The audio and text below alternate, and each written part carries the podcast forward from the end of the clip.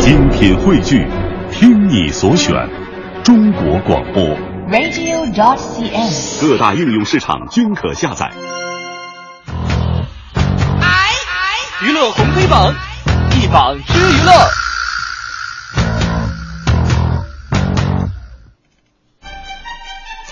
娱乐红黑榜一榜之娱乐，我们今儿上到黑榜第一条的，哎，谁？是综艺节目。这综艺节目估计大家伙儿都看过啊，嗯就是《花儿与少年》。说抄的成功还算不算抄呢？是个问题哈。嗯上周五晚，那个湖南卫视的《花儿与少年》第二季的疯狂之旅是继续啊，花少们经历了街头暴走、数羊的这个精疲力尽之后，也迎来了节目收视的持续高位。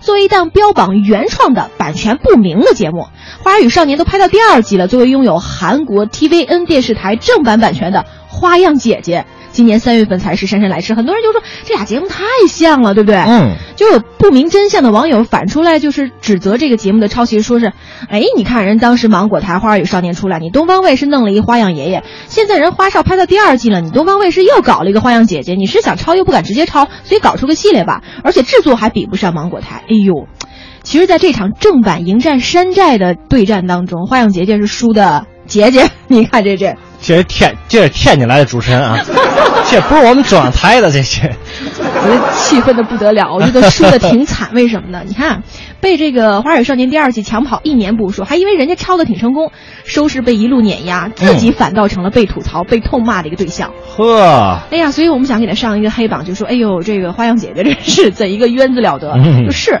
从观众的角度啊，首先要考虑的就是节目的效果和个人的体验和感受。就为什么说人家呃抄的多好呢？因为人家懂得大众的嗨点啊，创意是需要冒险的，抄袭才是稳妥的，对吧？对人家已经有了成功的先例了，那抄袭也不需要冒险，不断去撒擦边球都没有问题。因为貌似你看这综艺节目抄袭的代价是没有的，嗯但同样的例子，咱们再看韩国哈、一个抄袭的编剧是要停牌几年的。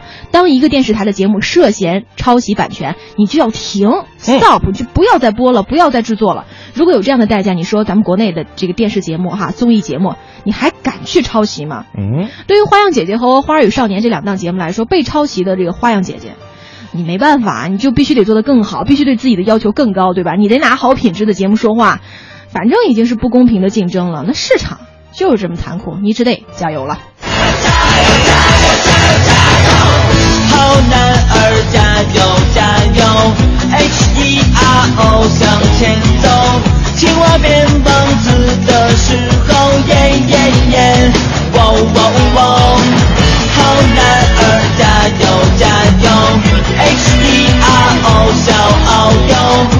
那这事儿吧，我也想说的两句哈。嗯首先来说呢，版权，哈哈，因为它换了名字，但是节目形式内容是一样的，但是你里边的。你说实际的那明星又不是你韩版的那些人，所以它不构成一个版权购买的这么一个过程。所以说，按照版权的来说呢，确实是《花儿与少年》抄《花样姐姐》，《花样姐姐》是应该是跟韩国买了版权，但是咱们还是要尊重版权的，是对，不是？啊、首先一个是就是版权意识，再就是中国那些，我就特别想纳纳闷，你就问问，能不能自己原创点儿？你瞅瞅现在礼拜五前，这个什么《奔跑吧兄弟》是收视率高，那不是 Running Man 吗？花儿与少年那不就花样姐姐吗？还有那《爸爸去哪儿》那都韩国的，那韩国都抄完了，人那咱干啥去？特别着急，能不能有点自己的原创？是不是？你你比如说是吧？我我我们每每天是吧？直播，每天要说什么我们自己都不知道，这叫什么？这就叫原创。好了，我们来看看接下来的娱乐黑榜的第二条，郑爽、胡彦斌的绯闻蔓延啊，最接受不了的呢是粉丝，你说啊，有点有点有点有点咸吃萝卜那意思。最近呢，郑爽和胡彦斌这个恋情啊，是吵的是沸沸扬扬。尽管郑爽经纪人第一时间否认，但是挡不住网友全民争当真相挖掘机的一个热情。昨天呢，又有俩人疑似恋爱的这个证据啊，就被爆出来了。网友发现呢，郑爽录制《花儿与少年》以及最近参加活动的时候呢，佩戴了胡彦斌曾经佩戴过的同一品牌的新形象。那我跟五科穿的衣服还是同一品牌的呢。真是火眼金睛。哎呀，太厉害了哈！于是呢，这两个人可能存在这个情侣关系呢，猜测是再度的弥漫在网上。嗯那绯闻是真是假，先不管。那郑爽粉丝呢认为胡彦斌颜值不够，两边的粉丝呢开始嫌弃这个这个这个胡彦这个这个先嫌嫌弃胡彦斌嘛，就是嫌人长得丑。两边的这个粉丝开始对立了。哎，对对对，嗯然后这个仿佛有一种坚决不能让俩人在一起的使命感和责任感。你说这有点家长范儿是哎吧？，那粉丝怎么说？说你看一下那个胡彦斌的脸，再看一下那个井柏然的脸，你再看一下张翰的脸，你就不信郑爽品味会掉的这么快？话有点伤人啊。是，然后这个还有说的，那如果说哈，说真的他们在一起了，那至少说明这郑爽不是外貌协会的啊。然后这个胡彦斌的粉丝就就针锋相对嘛，是吧？应该相对对请他们来做观点约架的，就说了。哦，那些说郑爽瞎了眼的人，那我们还觉得胡彦斌是瞎了眼嘞。那胡彦斌是个才子，那郑爽是佳人吗？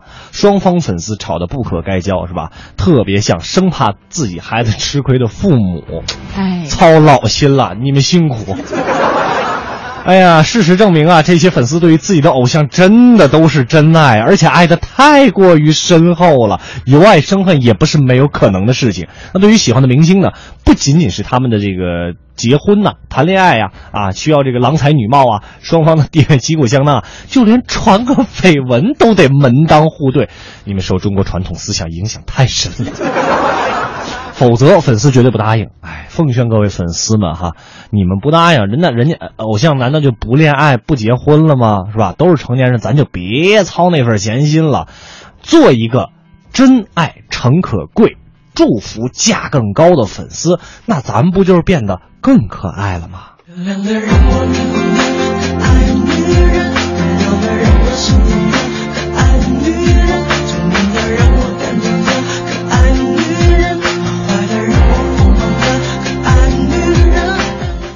贾静雯都给修杰楷怀孕五个月了，你说我说啥了？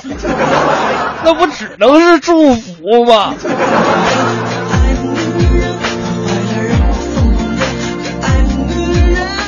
行了，所以咱们放平心态哈，嗯这个关注和祝福就好了。哎接下来的时间继续了解我们的娱乐红黑榜。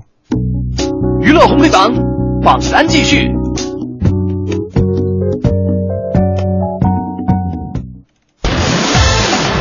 来看一下我们娱乐红黑榜的红榜第一条，特别的励志这条新闻啊，哦大家伙儿好好听听啊。嗯真正男子汉播出，张丰毅秀六块腹肌变老年能力者。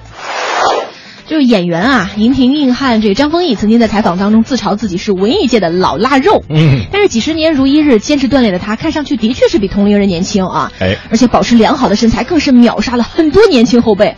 就是那个真正男子汉，本周五晚十点继续是热血来袭。你知道他已经多大了？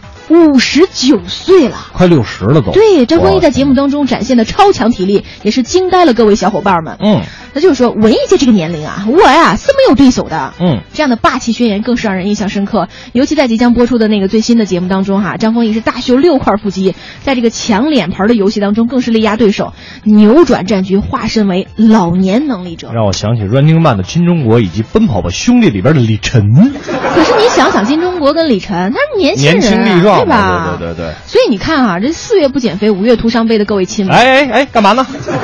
不 不许不许暗指我。又是一次活生生的关于坚持锻炼的正版案例，对不对？嗯人家在节目录制之前啊，张丰毅这个膝盖的状况其实就不好，长期有骨刺。哟在去部队这个录制节目之前的一次身体体检当中然后，张丰毅的医生就建议他最好不要来参加这个真正男子汉，避免过度劳累。而人张丰毅说啊，自己饰演了一辈子的将军，没有当过一天的正儿八经的士兵，就这一次难得的机会，一定要进入军营看看现在的部队，体验一下部队的生活。人就是带着这样的霸气和情怀，人走进了军营。人都快六十岁了，人还能坚持，你说咱有什么理由坚持不下来？我要像梦一样自由，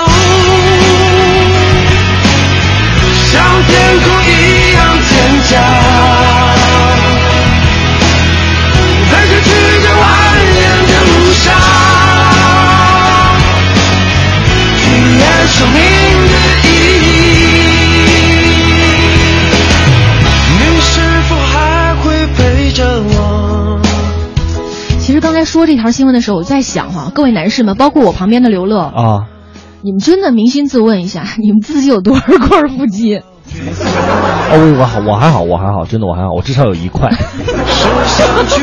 一我有我有我有我有一大块是吧？切开了以后就是六块啊、八块之类的，总体是一块是吧？总体是一块。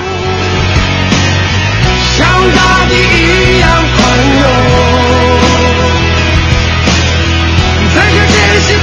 放逐的路上，点亮生命的光芒。而不得不说呀，中国在这个演员这个圈里，我觉得真的是这帮老演员、老戏骨们，嗯他们的这种敬业精神以及这个精湛的演绎，是值得我们佩服的。对呀、那句老话嘛，姜还是老的辣呀。姜还是老的辣啊哦，这个小家巧是永远斗不过老家贼的。这么形容的啊。这开个玩笑哈，向他们致敬吧。